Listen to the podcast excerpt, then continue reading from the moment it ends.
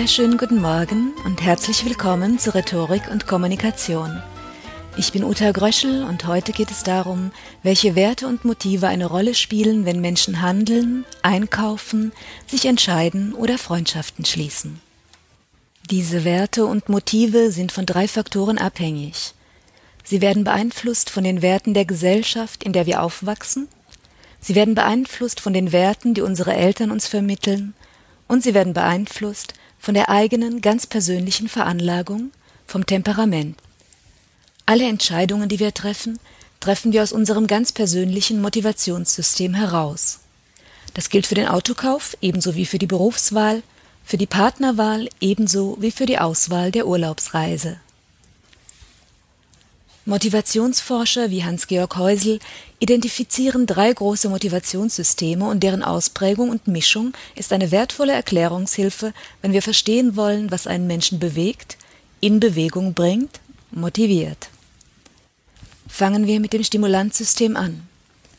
Bei Stimulanz, Stimulantien denken viele gleich an Kaffee oder Schokolade, und da liegen sie schon in der richtigen Richtung. Es geht im Stimulanzsystem um Anregung und um mehr. Das Stimulanzsystem hat zwei Ausprägungen.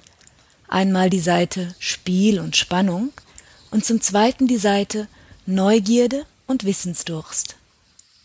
Beim Stimulanzsystem steht das Streben nach Spaß, Abwechslung und Aufregung im Vordergrund. Wer starke Anteile im Stimulanzsystem hat, der isst am liebsten Speisen, die er noch nie vorher probiert hat, der mag spaßige Autos wie den Smart oder Autos mit Erlebnischarakter wie Cabrios oder einfach aufregende Autos wie schnelle, schnittige Sportwagen. Bei wem das Stimulanzsystem eine große Rolle spielt, der reist gerne einfach los und sucht sich vor Ort ein Hotel, möglichst eins, in dem sonst nur Einheimische hausen. Der Albtraum wäre eine allinklusive Pauschalreise in einem Hotel an einem beliebigen Strand dieser Erde, in dem alle Menschen mehr oder weniger Deutsch sprechen, in dem das Frühstücksbuffet genau die Marmeladenauswahl bereithält, die auch jedes deutsche Drei-Sterne-Hotel bietet und wo einmal die Woche ein Ausflug ins Inland mit Fotostops stattfindet. Uh, das Stimulanzsystem ist auch eine ausgezeichnete Bühne für Kunst, Kultur und Kreativität. Wo das Hirn nach Neuem und nach Abwechslung dürstet, ist die Inspiration nicht weit. Bei künstlerisch schaffenden Menschen wie Malern, Schauspielern oder Designern dürfte das Stimulanzsystem gut ausgeprägt sein. Aus dem Stimulanzsystem kommen neben den Spaßmenschen auch die Forscher, die in ihrem Labor die Nacht durcharbeiten, weil der Reiz der Entdeckung so mächtig ist.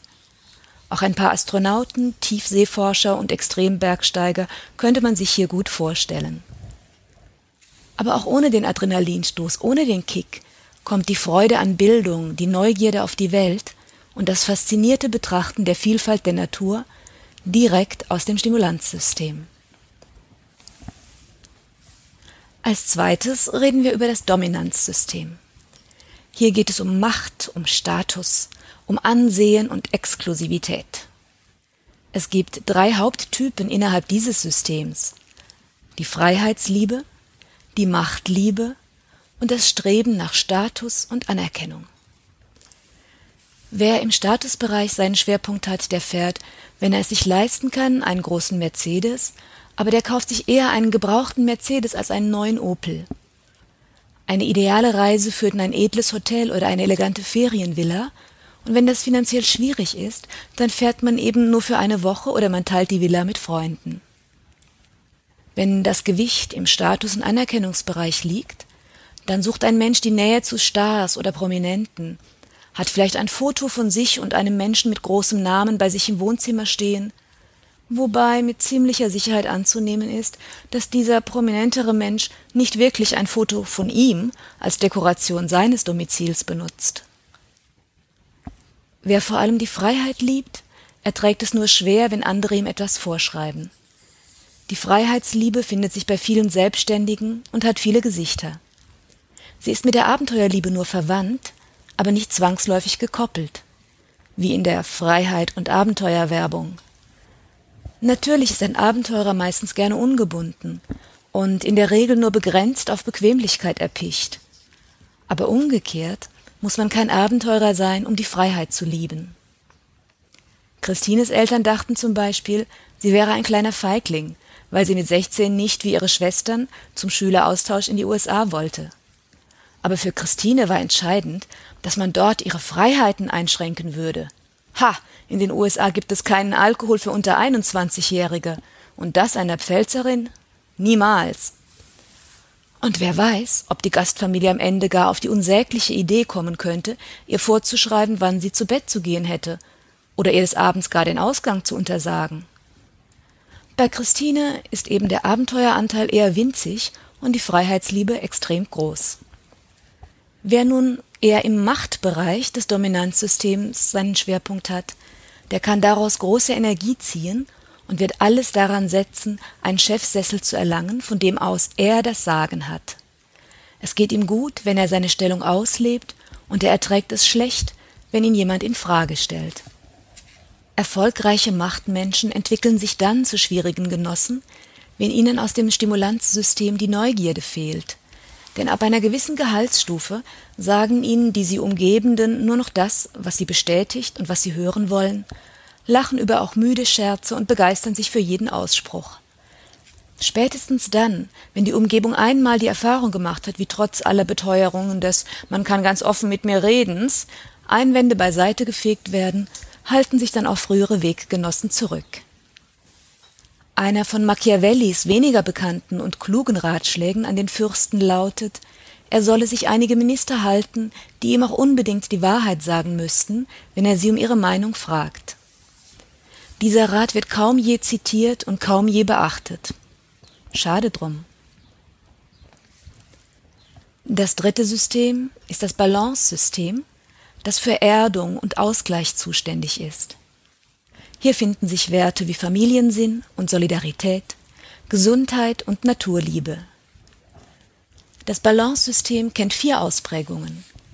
Das Streben nach Sicherheit, das Harmoniebedürfnis, die Stimmigkeit und die Fürsorglichkeit. Das Streben nach Sicherheit ist in Deutschland ausgeprägter als in den meisten anderen Ländern der Welt. Hierhin gehören die Lebensversicherung, die ADAC-Mitgliedschaft, hierher stammen Eheverträge genauso wie Sparbücher und das Prinzip der langfristigen Planung. Auch der Bereich Bildung hat heute Anteile im Streben nach Sicherheit. Etwa gehört heute die eigene Weiterbildung, zum Beispiel durch Podcasts, oft mit zur Arbeitsplatzsicherung. Wem eher die Harmonie-Kuschelecke des Balance-Systems eng verbunden ist, der pflegt seine Freundschaften, ist hilfsbereit und kann manchmal schlecht Nein sagen. Harmoniemenschen freuen sich, wenn sie dazu beitragen können, dass es anderen gut geht. Sie kochen schon mal Kaffee, merken sich die Vorlieben ihrer Mitmenschen, denken an Geburtstage und versorgen die ganze Arbeitsgruppe mit Gummibärchen. Einer Freundin mit hohem Harmonieanteil macht es zum Beispiel Spaß, mit Freunden einen Film im Kino zu sehen, den sie schon kennt. Einfach weil sie die Freude ihrer Freunde über den Film mindestens genauso genießt wie den Film selbst. Der Konsistenzsektor, der Bereich Stimmigkeit des Balancesystems, der liebt die Zuverlässigkeit und die klare Linie über alles. Konsistenzmenschen können nur dann mit sich leben, wenn ihre Handlungen mit ihren Aussagen im Einklang stehen. Sie verbiegen sich nicht leicht, lügen wenig und sind nicht immer die flexibelsten. Wenn sie sich einen Fahrradausflug vorgenommen haben und es ist schlechtes Wetter, dann ziehen sie halt Regenkleidung an. Wenn sie zugesagt haben, dass sie abends kommen, dann kommen sie auch dann, wenn es ihnen nicht besonders gut geht und sie eigentlich lieber auf dem Sofa geblieben wären. Wer hauptsächlich im Balancesystem funktioniert, fährt vernünftige Mittelklasseautos, gerne mit niedrigem Benzinverbrauch. Ein Auto ist ein Transportmittel. Beim Kleiderkauf achtet man nicht so sehr auf die neueste Mode, sondern auf solide Stoffe und Haltbarkeit. Man will das gute Stück ja lange tragen.